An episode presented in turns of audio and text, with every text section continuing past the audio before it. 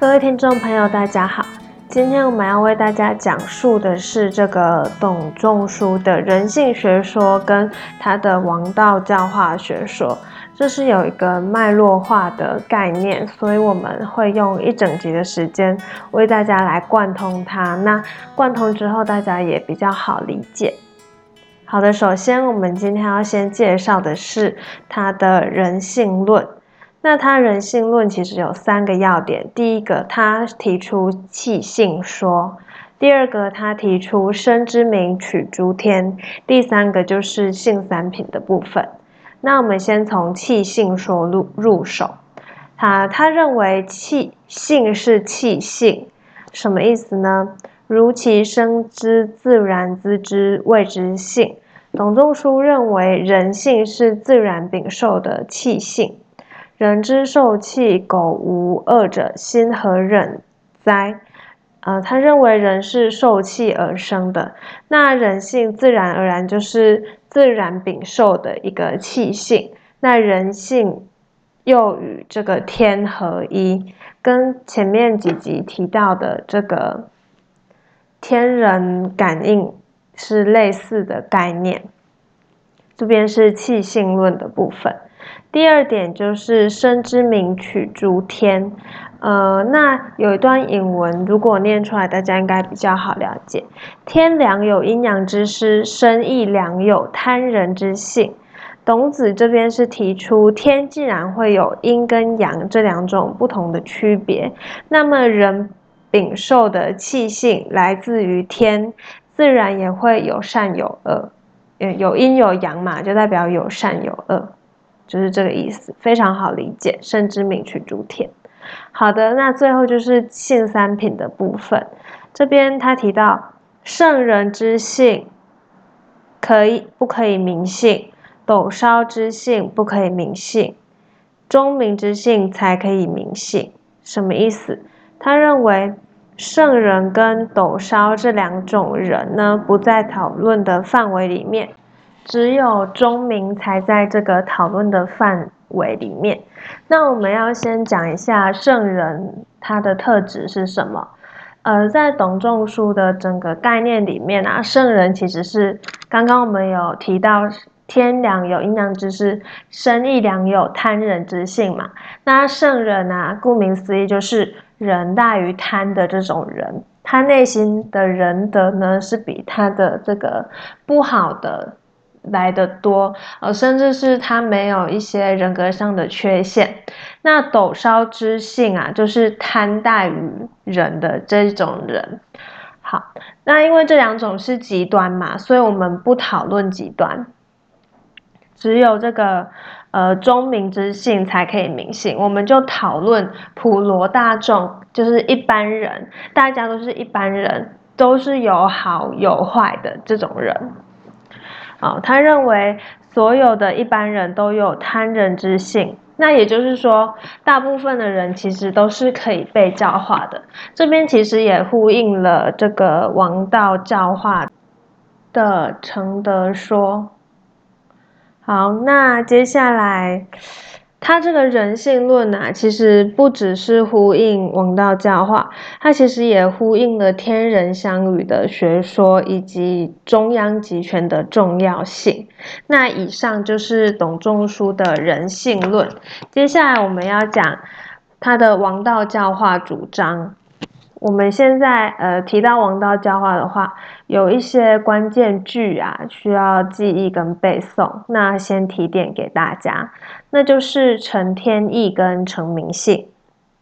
好，那下面有一段引文哦：今万民之性有其职而未能决。那这边教化明而不觉的万民，就是受命于天的王者的使命。那么万民指的是什么？我们刚刚其实有提到，忠民之性才可以明性。这个万民啊，其实就是呃忠民，也就是大部分的人，也就是普罗大众的意思。大家一直等于等于等于会比较好理解。它只是换句话说，但是概念是不变的。那继续哦，善是王道教化后的结果。所谓王道教化，其实是强调君王的重要性，也显现出君王权力跟中央集权的重要。董仲舒借着人性代教而成上官，为这个天赋王权提出根据。使得人性论跟教化论带上浓厚的神学色彩，成为辅翼现实国家政治的理论工具。那君王是处于至高无上的地位，但是是以儒学为背景，就不同于法家的概念。呃，他所以董仲舒提出这样子成天意、成民性。的王道教化的话，其实是很受汉武帝的青睐的。好的，那我们接下来要讨论的是仁礼复天道，然后我们就会带入他的社会伦理观、政治观跟社会历史观。好，董仲舒的神学哲学其实是一个一以贯之的系统理论，他刚刚我们有提到嘛。从天人相与的世界观到生查名号的认识论，这边我们没有谈到。到这个天生明性、王力成性的人性教化学说，都贯穿着一个基本的思想，也就是人理复天道。人理是符合天道的，那这也是他这个社会政治论的立足点和出发点。好，那我们开始解释他的社会伦理观。这边大家要注意一下，董仲舒的社会伦理观其实就是尊天跟受命。好，天天，我们这边的天其实隐含天志的这个意义，也就是天的意象、天的天的内心的想法的意思。天不但是宇宙万物的最高本源，它同时也是社会秩序、社会等级秩序和伦理准则的唯一来源。好，我们这里有一段引文：“春秋列序未成，累累乎可得而观焉。天子受命于天，诸侯受命于天子，子受命于父，臣受命于君。”妻受命于夫，诸所受命者，其尊皆天也。这这个这一段引文其实就是啊，谁要听谁的话，谁又要听谁的话。那我们这样子回推回溯啊，可以看出，其实最后大家都是受命于天，也就是天制的。这边的概念其实很像墨家的天制和上同，就是大家都遵循自己上面那一位提出来的看法跟观念，还以及价值观。那这社会基本的三种人伦关系就是三纲嘛，分别是君臣、父子跟夫妇。可以看出，这三纲其实都是尊卑有序的等级关系。所有的卑者受命于尊者，那最后总归于天。它就是一个整整个这样子的概念，其尊皆天也嘛。其实最后都回归到这个天，还有天智的部分。那三纲的等级啊，能充分体现天意。宇宙万物的秩序是上天通过阴阳五行来支配的，因此社会的伦理秩序必然也是阴阳五。也是会跟这个阴阳五行相应合，君为阳，臣为阴，父为阳，子为阴，夫为阳，父为阴，天道又阳不又阴。这边的天道又阳不又阴的又阳，就是以阳为尊，我们以又为尊嘛，又阳不又阴就是尊阳。好，阴阳双方其实是不平等的，是。贵养而见阴的那重阳轻阴，其实也深深的影响后代的中国社会体系。OK，这其实很很能理解吧？就是大家都是，但是甚至老一辈的会非常重男轻女，他们认为男生才可以传宗接代，那都是以男生的血脉为基准去发想的，这就是一个很明显的例子了。嗯，好可怕。好，这边就是这个社会伦理观。那我们接下来要讲他的政治观。董仲舒的政治观其实非常明显，大家有没有 sense？董仲舒的政治观其实就是尊君跟一统的部分。呃，他董仲舒为了论证君权至上，呃，这样子的核心思想，他就提出德谋天地者，皇天佑而子之，号称天子。这个德啊，为什么要有德？因为其实它是一个，它这个整个学说其实还是以儒家为出发点，也就是说，它其实还是非常重视道德的。好，那接下来，君权既然是皇天所授予的，那么皇天授予君权权力，正是因为君王有德，你没有德，那皇天干嘛授予你？直接改朝换代就好啦，对不对？好，不多说了。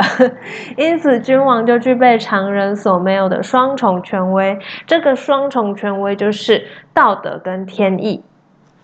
他是皇天授予的嘛，所以他是成天意的。他有道德嘛，不然皇天不会授予他权力，就是这样子的概念。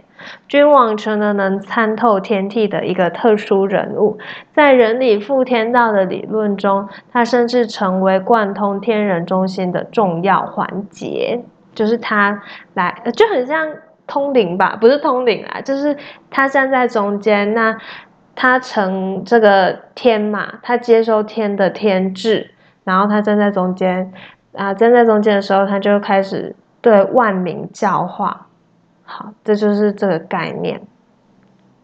好，接下来，君王既然是德谋天地、皇天佑之的人间权威，那么尊君其实就是尊天跟敬德。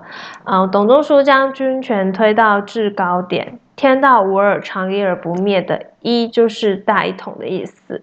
春秋大一统者。天地之常今，古今之通义也。其实董仲舒的整个社会政治观就是要他要求就是大一统，他想要大一统，然后有一个至高无上的君王来支配大家。但是这个君王其实是受到天意的宰制的，呃，总不能让君王想做什么就做什么吧？还是要有一个人来制衡君王，那个就是天。这跟墨家概念其实也蛮相似的。好的，最后就是他的社会历史观。董仲舒的社会历史观其实是奉天跟法古，那这个部分大约知道就好了，不太重要。呃，我觉得啦，这个他的政治观比较重要，真的。还有王道教化学说的部分可能会考哦。好，那奉天法古啊，其实是董仲舒看来。天是宇宙万物的终极根源嘛？他曾经提到，之大源出于天，那圣人要法天而立道，这就是因为天是永恒不变的，所以要跟天学习，要效法天。那除了奉天之外，他还认为要法古。那他认为整个社会历史的变迁其实是有它内在的顺序的。董仲舒借用五德转移的理论，就是前面有提到五德中史说那边，他提出这个三统三正的历史循环论来解释天不变，道亦不变，不过朝代屡变屡变的矛盾。在这边其实是想要解释为什么朝代明明是一直变化的，那代表天其实也一直在变啊，道其实也一直在变，那怎么会说没有变呢？他就是想要解释这个，因为朝代的确是一直在更更迭嘛，更变。好，他提出三统三正来诠释。他认为夏商周三代的改朝换代其实是黑白赤三统的依次循环。他觉得这不是改变哦，它不是在变化哦，它只是在循环而已。它整个系统还是在，它不是跳脱出系统内哦。好，这边我们补充一下三统三正。呃，三正三统三正的正黑统。是夏朝，夏朝在正白统是商朝，正赤统是周朝。他认为这个三统三正之变其实不是王道之变，而是新王朝受命于天的表现。他重新接受天命，所以重新接受天命就要洗居处，他就要改变朝代的居所，更称号，也要变一下年号，改征朔，变一下历法。易服色者无他焉，不敢不顺天志而名自显也。衣服也要换颜色啊，像以前秦朝喜欢穿黑，以黑为正统嘛，对不对？颜色都把它换掉了。好，以上就是这个奉天法库的概念。最后我们要讲董仲舒跟谶纬神学之间的关系。董仲舒神学哲学的建立与传播，在一定的程度上导致了西汉后期到东汉谶纬迷信的勃兴。谶是一种神秘的宗教预言，有符命、符谶、图书、图谶等多种名称。那纬相对于经。啊，它是指不用不同的观点解释经书，为了迎合政治需求，援应援用这个天人感应。阴阳在意的神学理论对经加以穿凿附会，因为经是诶，大家请想象一颗地球仪，那经线就是直的线，纬线就是横的线，称纬的纬就是横的，那经书的经就是直的，那这个横的纬线呢，其实是用不同的观点去解释经书，并且把经加以穿凿附会的意思。好，那我们来补充一下“称”。称这个其实还有应验跟灵验的意思。我们刚刚也提到，称它是一个神秘的宗教预言。好的，董仲舒的天人相与和天人感应的学说，其实是称为神学的理论基础。帝王之将心也，其美祥亦先见。其将王也，要聂亦先见。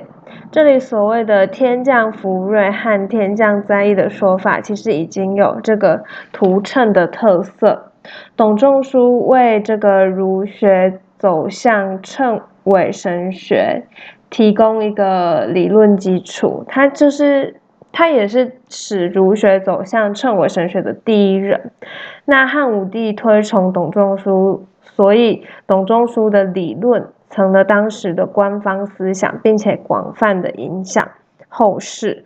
呃，我们可以看到，从刚刚的王道教化学说到现在的称为神学，董仲舒的一切理论其实都是为了王权而服务。他把王权置于最高点，驾于这个制高点。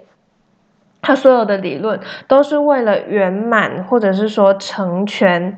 呃，王权至上的这个理论基础，它都是为王权所服务的。好的，那最后，西汉末年的称谓广为流行。汉成帝以后，社会的矛盾尖锐，那政治斗争也非常激烈。尤其是王莽篡篡汉和光武中兴的时候，政治斗争的一个非常好用的工具，就变成了称谓。啊，也就是说，称谓啊，让整个政治斗争合理化。因为预言它有隐喻跟言外之意的意思，它可以替改革者张开起义的旗帜和说法。啊，所以说称谓其实在政治斗争方面也为也有一些，呃，怎么说？呃，不能说是注意，但是应该是说可以是一个征兆跟开始。你要你要先有发端嘛，要先开始，才可以后续的动作。那称谓就提供了这个开始的一个因素。好的，那我们还要补充一个东西，就是补充，就是《白虎通》这一部书。《白虎通》其实是。官方对谶纬和迷信的推波助澜，谶纬反映了汉代经学神学化和神学经学化的发展。那白虎观会议就是汉章帝主持的一个学术研讨会，《白虎通》被皇帝钦定为神学法典，然后并且颁布全国。那这一本这部书呢，承袭了董仲舒的天人相遇，有很多称伪和迷信的内容。他认为人跟天之中存在一个神秘的感应关系，那天子则是沟通天人的一个中心环节。那简而言之啊，我们可以知道，其实《白虎通》这部书的颁布。其实是昭示董仲舒开启这个儒哲学神学化跟经学哲学化的完成，所以说《白虎通》它有一定的价值跟意义。